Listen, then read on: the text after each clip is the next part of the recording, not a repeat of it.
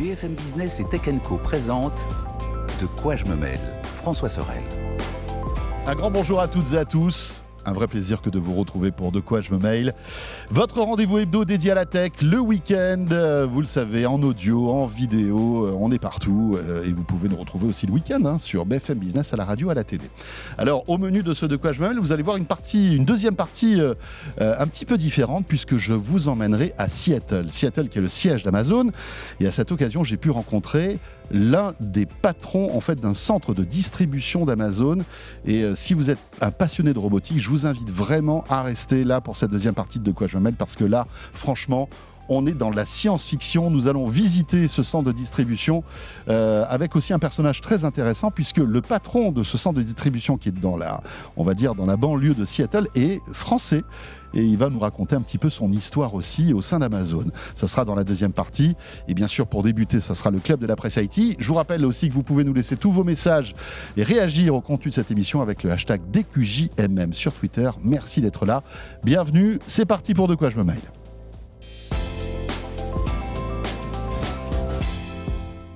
Allez, pour débuter ce De quoi je me mail, c'est le club de la presse IT avec aujourd'hui Mélinda Davansoulas. Salut Mélinda. Bonjour François. Journaliste à la rédaction de Tech Co, Euh, Mélinda que vous retrouvez bien sûr dans Multijoueur, euh, sur la plateforme Tech Co, bien évidemment. Et puis cette semaine, tu étais euh, en plus euh, le matin. euh, J'ai fait Anthony Morel cette semaine. fait Anthony Morel. Voilà, qu'on en embrasse parce qu'il est en vacances, il a bien raison. Il a bien mérité. il a bien mérité. Euh, Mélinda, merci d'être là. Et en face de toi, c'est JB de The E-Collection cette semaine. Salut JB. Eh ben, salut tout le monde. Voilà. Ravi de revenir. Bah écoute, euh, tu sais que tu es toujours le bienvenu, JB, qui est un fan de tech, bien évidemment, YouTuber émérite, que vous pouvez retrouver sur sa chaîne The E-Collection. Euh, et on va commenter ensemble l'actu. Tiens, ça tombe bien parce qu'on va parler d'Apple. Je sais que tu suis Apple de manière, euh, on va dire, accrue. Et là, c'est tombé. J'ai l'impression que ce communiqué de presse, en plus, c'est tombé pour toi hein, Ouais. et pour toi aussi, Mélina, parce qu'on sait que tu suis la- l'actu Apple. C'est tombé il y a quelques heures prochain rendez-vous qui n'était pas prévu, visiblement, euh, qui a lieu la semaine prochaine.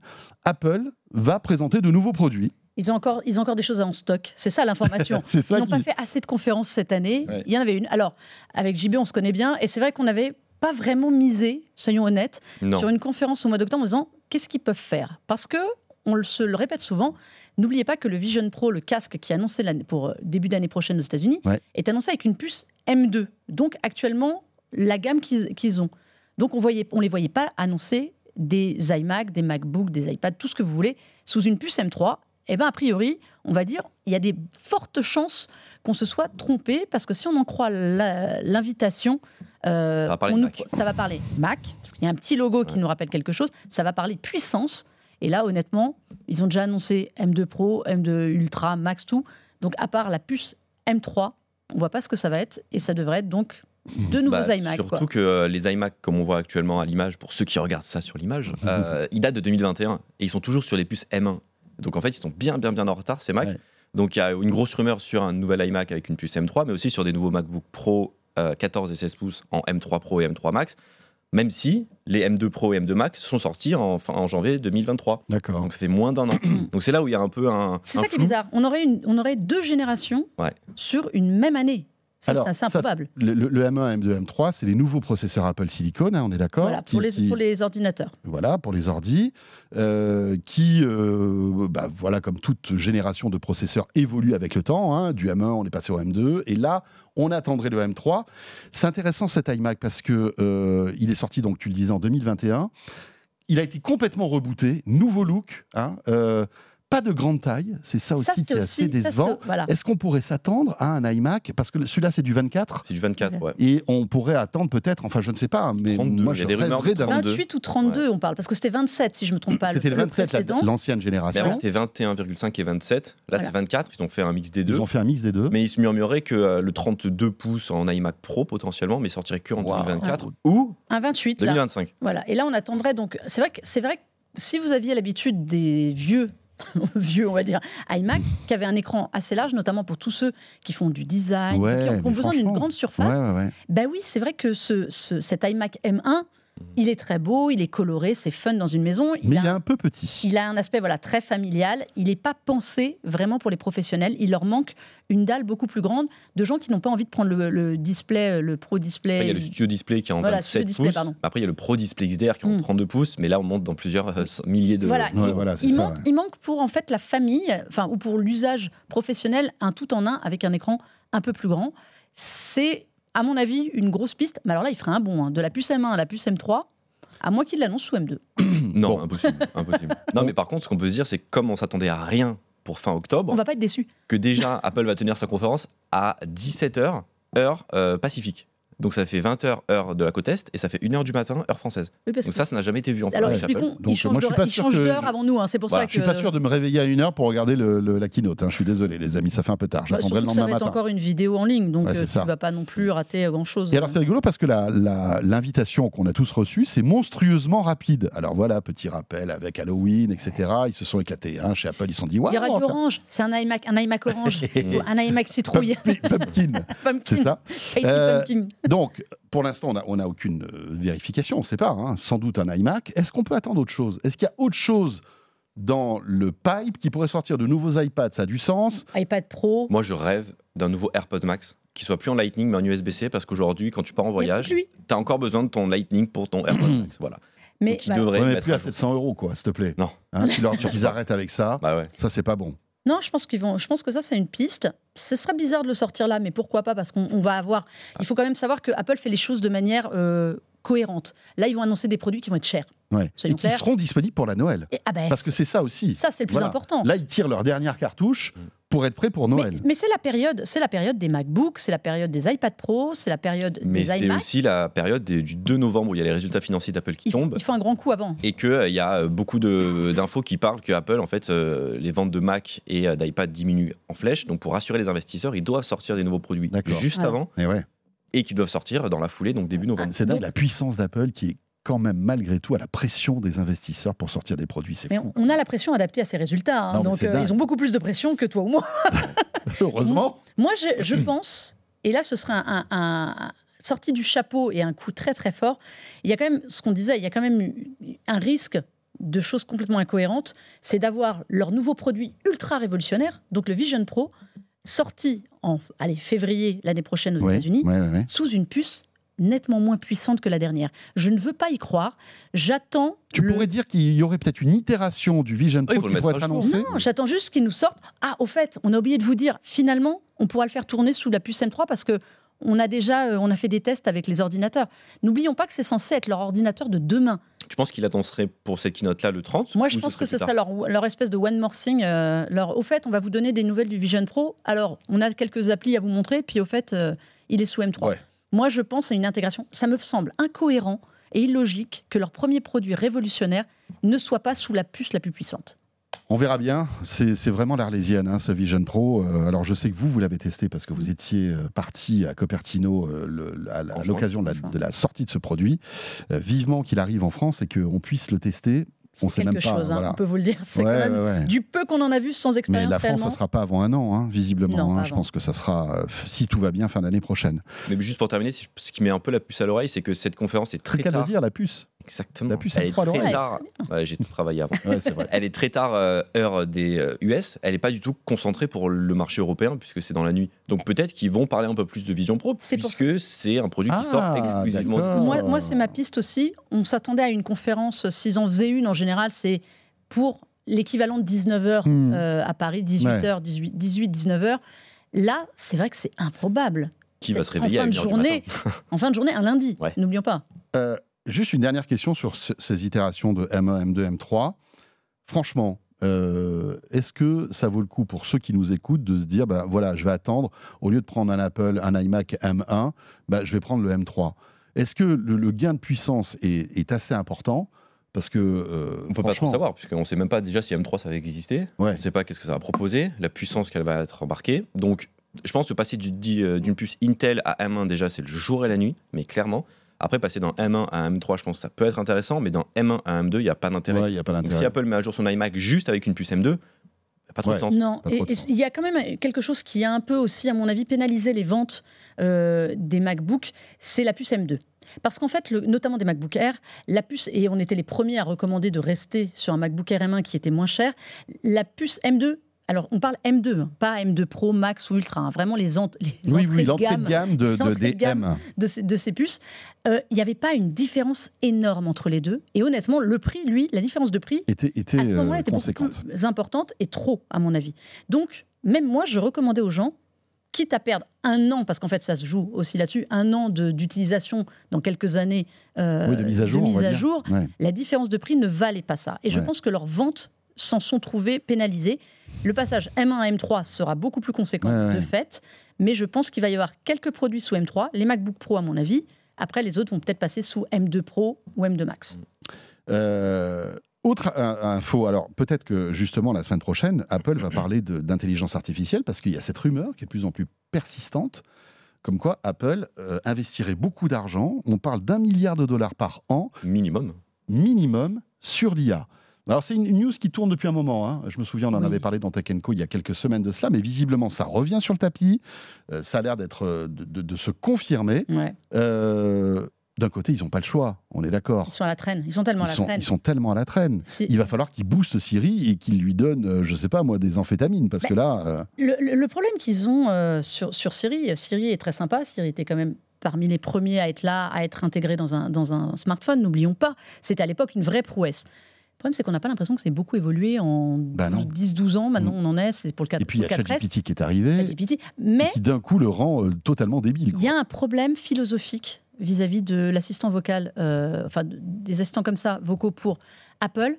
C'est comment récupérer les données qui nourrissent ces, ces assistants vocaux. Tout en, en préservant La vie privée des le marketing d'Apple qui est La sécurité avant tout, on la fait gaffe à protection votre de vie vos données. privée. ouais. On ne vous écoute pas. Oui, mais si vous n'écoutez pas, comment vous apprenez? En fait, mais ils est-ce qu'on peut pas anonymiser tout ça finalement? Et, et se dire bah voilà on récupère des données bah toi tu parles ou enfin ou je sais pas où tu t'es tes requêtes mais finalement on sait pas que c'est Melinda on sait pas que c'est François on sait pas que c'est mais c'est censé fonctionner comme ça, de base, chez tout le monde. Sauf qu'on sait que, à part chez Apple, ça ne fonctionne pas comme ça. Chez Apple, on vous demande vos autorisations 257 fois. Est-ce que vous êtes sûr? Ouais. Est-ce que vous êtes sûr d'être sûr? Est-ce que vous êtes sûr que vous, avez, vous, avez, vous étiez bien sûr de vouloir? Alors que chez les autres, ils ne se posent pas la question et ça avance comme ça. Donc, à un moment, il va falloir qu'ils trouvent une solution. Un milliard, honnêtement, c'est pas grand-chose pour Ouais, eux. c'est pour. C'est énorme à cette mais même à l'échelle de l'IA de la géné... enfin de la révolution de l'IA c'est pas énormément hein, Mais d'argent quand on hein. compare les investissements qu'Apple ferait dans les serveurs comparé à ce que peut faire Meta, de, Apple est bien en deçà, encore avec Bien les sûr. prédictions de ce qu'il pourrait faire potentiellement l'année prochaine. Apple achèterait peut-être 20 000 serveurs, Meta en achète 40 000, alors qu'on n'est pas du tout On pareil. n'est pas sur la même échelle. Ah et, euh, mais je pense qu'ils ont philosophiquement ça à régler. Comment est-ce qu'on va récupérer de la donnée suffisante pour nourrir? Alors, ils, ach- ils- ils achètent de la- de, de l'information à des startups euh, qui sont spécialisées là-dedans, mais au bout d'un moment, Ouais. ça ne personnalise pas Siri, comme Alexa peut être personnalisé dans son fonctionnement chez Amazon, ou maintenant même Bard ou Google Assistant c'est un dilemme Google. incroyable hein, pour Apple mais, finalement mais parce philosophiquement, c'est important quand même pour eux. on est d'accord que Siri ne peut pas rester comme ça, c'est pas possible. Il va falloir qu'il passe à, la- à cette intelligence artificielle générative pour qu'on puisse avoir de vrais dialogues avec Siri. Mais comme tu dis, il faut malgré tout préserver la vie privée, nourrir toutes ces intelligences, mais avec de la donnée, euh, on va dire, anonymisée. Donc, euh, Tout dépend Voilà, de ce qu'ils veulent en faire. En fait, tout dépend du rôle que veut avoir Mm. Siri.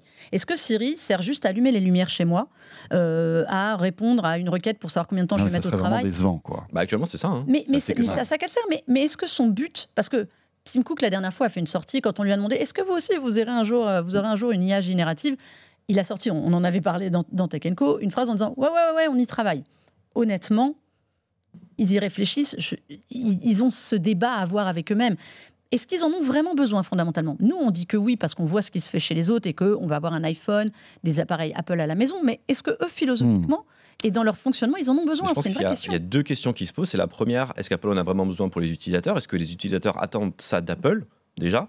Est-ce que les utilisateurs vont être prêts à changer par exemple de- d'habitude et se dire que Siri devient hyper intelligent du jour au lendemain? Mais surtout, il faut pas oublier qu'Apple, c'est une marque qui fait rien gratuitement. Il faut qu'ils y gagnent derrière. Faut ils ait vont, du ils vont devoir le vendre aussi. Est-ce que ça va être intégré nativement dans les produits? Est-ce que ce sera une, un iCloud Plus qui va se rajouter avec euh, la fonction Apple GPT Comment ça va se passer? Est-ce qu'Apple va y gagner? Est-ce que ça va être gratuit? Est-ce que euh, ça va servir? Est-ce qu'ils vont l'utiliser en interne aussi, eux, de leur Mhm. côté, pour créer encore plus? Est-ce qu'ils vont rentabiliser ce milliard Est-ce qu'ils vont rentabiliser ce milliard? C'est ça la, la- la question. Parce que Alexa, euh, ou enfin Bard, Alexa, tout ça, on va les retrouver ailleurs. Mais sincèrement, quand, ChatGPT aussi. quand vous voyez Alexa et Google qui en ont annoncé que leurs assistants vocaux allaient devenir intelligents et conversationnels, Apple n'a pas d'autre choix que de suivre le mouvement. Euh, Oui. Parce que là, franchement, aujourd'hui, il y a une concurrence, quoi qu'on dise, il y a une concurrence en ces trois- en- en- entre ces trois assistants vocaux. Euh, si euh, Alexa, et c'est le cas, et Google passent à l'intelligence artificielle générative sur, sur ça, Apple va être obligé de le faire, Mais, tôt ou tard. mais parce qu'on voit Alexa, Alexa lors de, la confé- de sa conférence, Amazon a montré en fait à quoi ça allait servir. Ça a chaud. hein. Google Enfin, nous a expliqué que ça allait être dans son Pixel parce que c'était l'essence même de son fonctionnement. À quoi ça va servir chez Apple dans l'iPhone, par exemple Il y a déjà de l'IA dans l'i- dans l'iPhone. Ouais, L'IA ouais, fait très sûr. bien son taf. Il est là pour mais là, là, je comprendre parle d'IA générative. hein. Voilà, non, mais Tu vois, l'IA, en fait, il faut, faut voir ce que chacun veut en faire. Euh, Google, Amazon le monnaie. Est-ce que Apple va soudainement se mettre à le monnayer? Euh, Qu'est-ce qu'ils vont faire? Comme dit JB, il faut qu'ils aient un produit, en fait, pour le vendre. Il faut qu'il y ait un, Mm, mm, un mm. device qui serve. Je pense qu'ils ont Après, une Apple a réflexion. l'habitude de tout faire sur son téléphone. C'est-à-dire que quand on fait des données, quand on fait des recherches, ça reste sur le téléphone, ça sort Mm. pas en extérieur. Est-ce qu'Apple un jour va réussir potentiellement à mettre de l'IA générative dans son téléphone sans que ça parte sur des serveurs? Ouais. C'est compliqué pour Siri. Hein. Siri, c'est toujours les serveurs. hein. Ben, Si vous n'avez pas de réseau, Siri c'est- marche pas. hein. ça, dépend problème. quelques Ça questions. Il y a quelques questions. quelques Il peut y l'heure, par exemple, des choses qui sont assez basiques. Là, là, ils ont annoncé, voilà, ils ont annoncé euh, avec iOS euh, 17 que justement il y aurait euh, Siri, Siri devenait un peu plus intelligent. Ça progresse, on est d'accord, ça progresse extrêmement lentement face à la concurrence, mais est-ce que eux, ils sont pas dans ce qu'ils veulent quoi? Mais c'est rigolo parce que, j'en parlais avec Luc Julia dans Mm. qui est l'un des papas de Siri. Alors, qui, qui, mieux que lui connaît comment ça fonctionne. Et il disait que si il passait à l'intelligence artificielle générative, ils étaient obligés de repartir de zéro. Mais oui, c'est ça. Euh, et notamment investir dans des serveurs. Euh, parce qu'en fait, Siri aujourd'hui est très peu consommateur de serveurs. Le, le Siri aujourd'hui, qui est un peu bête, hein. si demain on veut avoir l'intelligence artificielle générative et une vraie conversation avec Siri, là, ça va coûter beaucoup plus d'argent parce qu'il va falloir des serveurs et, euh, et que ça booste. Quoi. Mais c'est ça. Mais je pense qu'il faut qu'ils définissent exactement euh, ce à quoi ils veulent que Siri serve. Parce que si c'est juste Ouais. pour de la domotique, t'as pas besoin euh, d'entretenir si- une discussion philosophique avec Siri en fait. Peut-être qu'on peut avoir une, une communication euh, la semaine prochaine à l'occasion de l'événement qui aura lieu Mais euh, peut-être sur que la l'IA. puce hein. M3, peut-être que la puce M3 Va- euh, va, voilà. va être allégerée. l'un des actes de com sera. euh, Comme, comme a Qualcomm, quand ils vont même expliquer. beaucoup de rumeurs sur des objets de la maison type HomePod qui vont sortir d'ici quelques années pour rendre sa maison encore plus connectée et pourquoi pas discuter avec son HomePod, celui qui arriverait sous la télé, Hmm. celui qui serait revu avec un écran. Ça pourrait être intéressant. Moi, tant qu'il fonctionne, tant qu'il fonctionne et qu'il allume les lumières et qu'il ferme les volets, moi ça me va amplement. C'est J'ai dommage de j'ai se pas besoin, à ça. j'ai pas besoin qu'ils m'écrivent des articles. faire plus. Mais Il y a oui, ChatGPT déjà pour ça. Mais ChatGPT déjà ça très bien. Euh, on verra ça de toute façon. Et puis évidemment, la semaine prochaine, on parlera de cet événement Apple. Euh, Est-ce que vous serez en live à 1h du matin? Non. non, monsieur. Ça serait dommage de faire de, la radio et de la télé rien que pour nous, quand même, franchement, parce que la plupart des gens dorment. Mais on en parlera bien sûr la semaine, enfin le lendemain euh, dans Tech Co. Euh, effectivement, euh, il y, aura, plein de choses qui, seront mises en ligne. Dans l'actu, il y a aussi bah, un autre géant des processeurs, c'est quand même Qualcomm, qui est monstrueux. Hein, Qualcomm qui est dans tous les smartphones Android. Il y a même du Qualcomm dans les iPhones, hein, rappelons-le hein, quand même. eh bien, voilà, Qualcomm vient, devrait dévoiler en fait cette nouvelle puce Star très bientôt lors d'un rendez-vous qui a lieu chaque année. hein, je Eh ben, elle vient été- dévoilée. elle Il a, vient été Moment dévoilé, même, ça ouais. y est. Euh, et euh, euh, ça a l'air- ça a l'air pas mal, hein, quand même. Ça a l'air pas mal du tout. Ça a l'air de booster quand même, hein, JB. Ils ont avancé d'un mois la présentation parce qu'ils n'ont pas sorti de Snapdragon 8 Plus Gen 2 cette année. Oui. Donc là, ils sont directement passés au 8 euh, Gen 3, qui est la puce la plus haut de gamme qui existe chez Android, qu'on retrouve sur tous les smartphones les plus haut de gamme. Dont le premier smartphone qui va en être équipé, c'est le Xiaomi 14, qui sera annoncé le 26 octobre. C'est toujours Voilà. Xiaomi, ils se tirent la bourre avec Motorola Ouais. pour C'est annoncer les dingue, hein, premiers. c'est ça. hein. C'est un effet marketing aussi dingue. Non, je veux la première puce Qualcomm. Non, c'est moi. Non, c'est moi. On sait que c'est pas toujours, euh, c'est pas toujours couvert de, de, de laurier de réussite. hein, euh. Ah ouais? Ah ben, souvenons-nous, je crois que c'était le Xiaomi Mi 11 qui voulait à l'époque la dernière puce la plus puissante, qui était peut-être la 888, si je me trompe plus, je ne suis pas sûr à l'époque, Mm. et qui en fait n'avait pas du tout optimisé l'utilisation. Donc la batterie Ça flanchait. trop vouloir aller vite. euh, La, la batterie flanchait à vitesse grand V, l'appareil l'appareil chauffait, enfin ça, ça n'allait pas du tout. Donc c'est bien beau de vouloir être le premier, mais c'est mieux quand c'est optimisé parce que bah ouais. c'est très très puissant euh, la puce la puce euh, Snapdragon. Parce que là, bah, comme tu le dis, elle est encore plus puissante cette année avec des CPU, Wi-Fi GPU 7. revus. Mm. Mais c'est surtout l'IA qui arrive en force à l'intérieur avec même un moteur dédié, l'IA Engine, un truc comme ça qu'ils ont appelé, Tu voulais de l'IA génératif, Voilà. François? Eh ben là, on en a. Là, on en a. et qui va se faire comme Google, parce que je pense qu'ils veulent vraiment concurrencer Google avec leur Tensor G3, c'est faire de l'IA sur le téléphone sans que ça sorte et que ce soit rapide sur euh, l'expansion des photos, par exemple, pour pouvoir dire au téléphone, ben voilà, je veux que ma photo qui soit petite, elle soit plus grande. Eh bien, juste on appuie sur un bouton et ça pourra se faire. Mais- Ah, D'accord, il va upgrader, il va rajouter des Des pixels. pixels, ouais. Waouh, En fait, le, il y a- c'est chaud. hein. tous les ans, tous les ans chez Qualcomm, quand ils annoncent leur puce, il y a une dimension donc qui est celle qu'on voit, qui va être annoncée à grands coups de, euh, en format marketing, puis marketing sur la nouvelle puce qui est dans le téléphone. Mais en fait, derrière ça, il y a des prouesses qui arrivent sur l'audio, sur la photo. C'est pas juste, c'est pas juste une puce pour faire tourner vos applications. C'est vraiment, il y a des Qualcomm propose avec ça à chaque fois des évolutions dingues sur la photo. L'année dernière, par exemple, dans ce qu'on avait vu, il y avait ce stabilisateur complètement Bah fou ouais. qui faisait que votre téléphone, vous pouvez, il pouvait vraiment tanguer comme sur un bateau. Et ça bougeait pas. L'image restait, mais d'une stabilité Ouais. Mais hallucinante. là, cette année, il y a une nouveauté dans le Snapdragon 8 Gen 3 sur la photo et la vidéo, c'est que par exemple, sur les gros capteurs de 200 millions de pixels, le téléphone va être capable de pouvoir euh, zoomer dans l'image en x2 par exemple et rester sur le sujet et le cropper et le suivre en mouvement sans qu'il puisse bouger et être encore plus stabilisé. Donc ça apporte des plus-values sur les gros capteurs qui aujourd'hui finalement servent pas tellement à grand chose. Oui, parce qu'il faut, il faut bien rappeler ça. Quand votre, vous achetez un Samsung, un Xiaomi, euh, qui va vous annoncer des prouesses en photo de, de- de- des capteurs à 200 mégapixels et autres, si derrière il n'a pas la puce, le processeur qui Adéquat. apporte, qui apporte la puissance et surtout les fonctions, parce Ça que les trois rien. quarts des Mm. fonctions euh, de, de- de tête, de pointe qu'on voit dans les smartphones, en fait, c'est Qualcomm qui les apporte. C'est grâce aux puces Snapdragon. oui. Il ne faut pas oublier, en audio, pareil. Si la puce n'est pas euh, de, de- de- vraiment de premier niveau, vous n'aurez jamais ces fonctions, elles seront, euh, elles, seront à la traîne. Là, ils amènent l'IA générative. En effet, Google a promis que sur son Pixel 8 Pro notamment, tous les calculs de l'IA seraient faits euh, sur le sur l'appareil. Pour des questions de sécurité, pour des questions de rapidité. Aujourd'hui, l'IA générative a besoin du cloud, de la puissance du cloud. Vous imaginez si demain, il y a d'autres smartphones qui le font Ce ne sera pas à la portée de tout le monde parce que ça, en fait, ce sont des options. Il faut bien le rappeler, ce sont des options. Toutes les puces euh, 8 Gen 3 n'auront pas forcément toutes ces avancées. Oui, en fait, chaque constructeur achète des options sur étagère chez Qualcomm en Mm. disant bah, Moi, je veux le traitement photo, je veux le son HD, euh, je veux euh, ben, l'intelligence artificielle euh, générative, etc. En fait, ils sont malins hein, chez mais oui, Qualcomm. hein. et donc, mais oui, mais, mais les marques sont malines aussi parce qu'elles font leur pub sur les annonces. Mais en fait, il y en a plein. Il y en a plein. Souvenez-vous, l'année dernière, il y avait le, le- le SOS par satellite euh, qui, Oui. qui est annoncé sur la, la puce On l'attend toujours sur beaucoup de téléphones. On l'attend toujours Ouais. parce qu'en fait, Ouais. il faut débloquer l'option. Ouais. Il faut la prendre. Après, Elle- c'est vrai que le, le SOS par satellite, ça, ça, enfin, il faut aussi que il y ait des satellites, que, que le- la constellation soit prête, etc. etc. Oui. C'est pour ça que. Mais ils avaient, ils avaient le partenariat, sauf Ouais. que ça a, été, ça a été annoncé. Mais pour le moment, à ma connaissance, Mm. c'est débloqué chez personne. Mais là, ils ont aussi annoncé la gomme magique. Ils ont repris l'idée de Google et ils le mettent dans le Snapdragon Dans 8 le- Gen 3 ouais, pour que ça. les nouveaux smartphones puissent l'avoir.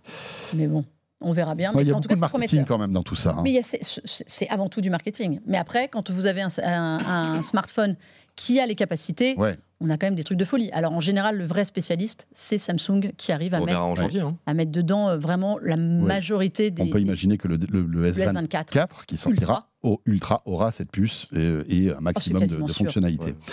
Euh, Mélinda, à toi. Alors, euh, évidemment, on te retrouve toutes les semaines dans multijoueur, hein, parce qu'on sait que l'une de tes, de tes passions, c'est le jeu vidéo. Tu es venu avec la ROG Ali, l'Asus ROG Ali. J'aime bien quand tu dis Ali. Dit quoi? Live. Lie. Live. je, le dis à la française, Euh, qui est euh, en fait une énorme Switch, on va dire, euh, Oui. mais qui euh, évidemment est un vrai PC. Alors, c'est exactement ça. C'est un PC sous Windows 11. C'est en fait là où tu as raison sur la Nintendo Switch. La Nintendo Switch permet de jouer en vadrouille aux jeux que Nintendo euh, possède. Alors nouveau de son Mario. catalogue, le nouveau Mario, de son Qui a catalogue l'air- qui a et alors, j'ai joué deux secondes, mais il a l'air trop bien. Euh, Je m'y suis mis. alors je vais vous faire vivement ce week-end. je vous fais une autopromo. Regardez dans le multijoueur, on a parlé longuement de ce nouveau euh, Super Mario Bros Wonder qui parle vraiment, là, qui, qui dé- déjà sort de nulle part et parle à tous les âges. Donc Ah. je vous encourage à aller regarder multijoueur. multijoueur. Et j'avais après, on des y jouera. très Les bons easter eggs de chaque Mario. euh, de- Ah, très bons euh, invités qui vont vous en parler. C'est euh, passionnant. Euh, vous ne pourrez pas jouer à Super Mario Wonder, Bros Wonder dessus. Je suis désolée. C'est pour les jeux PC. Soyons clairs, ça tourne sous Windows 11.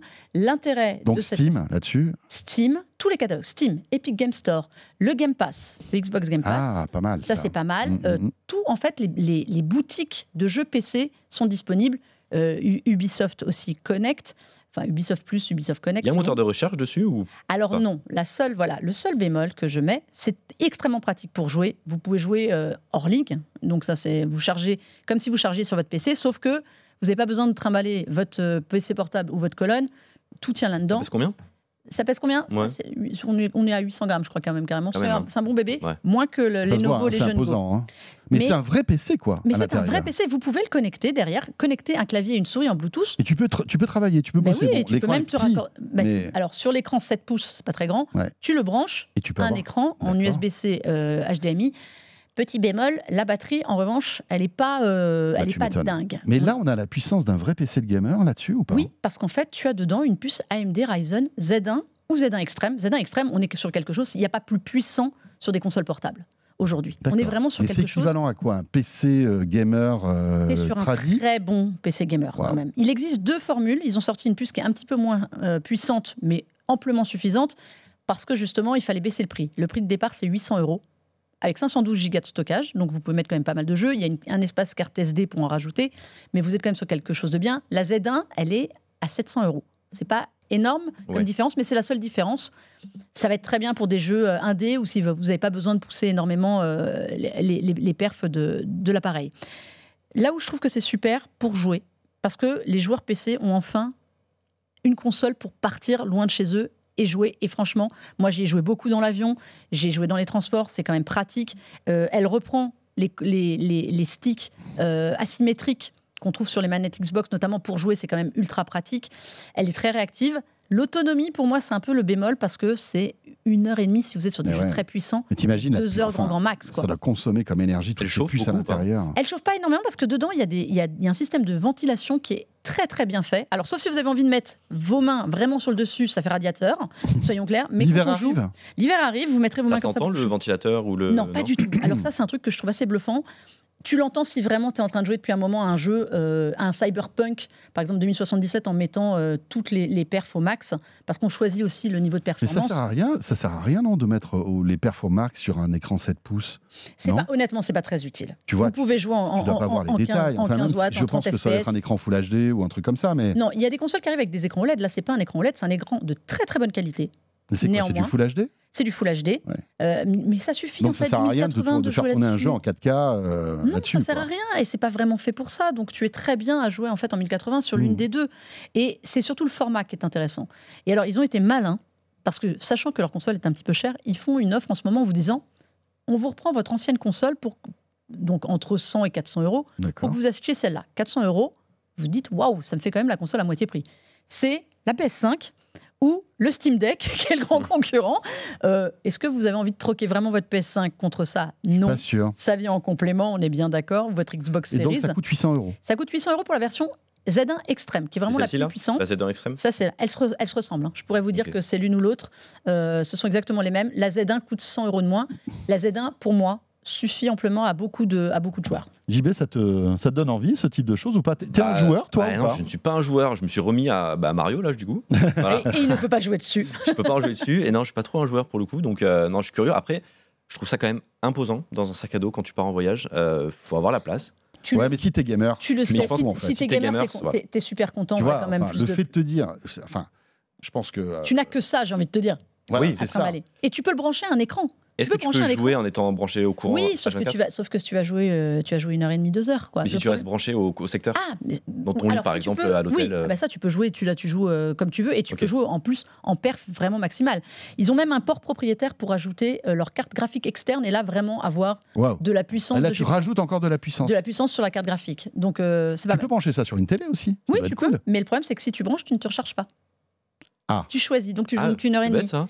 Voilà, là pour moi, Ça, Lenovo, a été, Lenovo même, avec hein. un Legend Go a été beaucoup plus Même malin. si tu achètes un adaptateur. euh, Bah si, tu peux, en fait, tu peux acheter un espèce de chargeur qui a, qui fait un peu dock D'accord. au bout euh, pour 60 euros de plus. Tu rajoutes le, un chargeur dock. Mais Parce que là, tu te retrouves avec une super console de jeu. ah bah là, si tu charges tout, télé. tu rajoutes la carte graphique externe, tu prends le dock Ouais. euh, qui charge en même temps et sur lequel tu peux brancher ta- ton câble HDMI pour jouer à ta télé. Là, t'es le roi du Toi qui as pétrole. tout testé entre une PS5 et ça, côté graphisme, quand tu le branches à une télé en full def, Alors, la PS5, ça reste quand même très bien. Ça, c'est bien, mais en fait, moi, je suis handicapé par la- par l'autonomie. si, comme j'ai pas le lot de chargeur, je suis handicapé par l'autonomie. En revanche, tu es à l'hôtel. Ça reste un PC sous Windows, faut pas oublier ça. On peut faire exactement tout, charger ses documents, sûr, aller lire sur ses mails, Internet. etc. C'est vraiment un Tu peux, tu peux te faire un Netflix, tu peux te Voilà. faire tu veux en Téléphoner, fait. Exactement, on Mm. peut- c'est un vrai PC à l'origine. Donc euh, ça, c'est pas mal. Nickel. Marché, en tout cas, euh, en plein essor. La Asus ROG Ally. Oh, yes T'as vu? Eh, Pas mal. Je suis arrivé. Merci Mélinda. Mais, Mélinda un. Davansoulas, euh, la rédaction Tech Co. Et merci à toi JB. avec plaisir. Voilà, que vous pouvez retrouver sur sa chaîne YouTube. C'est quoi ta dernière vidéo là? Ouah, il y en a beaucoup. Il y en a beaucoup Ouais, il y en a vraiment beaucoup. Il y a beaucoup temps, de là. trucs Ouais, plein d'actualités en ce moment. Je vous invite à découvrir ce que fait JB. C'est hyper léché et toujours hyper intéressant. Euh, vous restez avec nous. De quoi je me mail Deuxième partie euh, dans une seconde. Direction Seattle pour vous, faire visiter les entrailles d'un centre de distribution Amazon. J'y étais la semaine dernière. Vous allez voir, c'est hallucinant. Interview du general manager d'un centre de distribution qui se trouve à 40 km de Seattle. Vous allez voir, c'est incroyable. Il y a des robots partout. C'est la deuxième partie de De quoi je me mêle. À tout de suite. De quoi je me mêle sur BFM Business et Tech Co.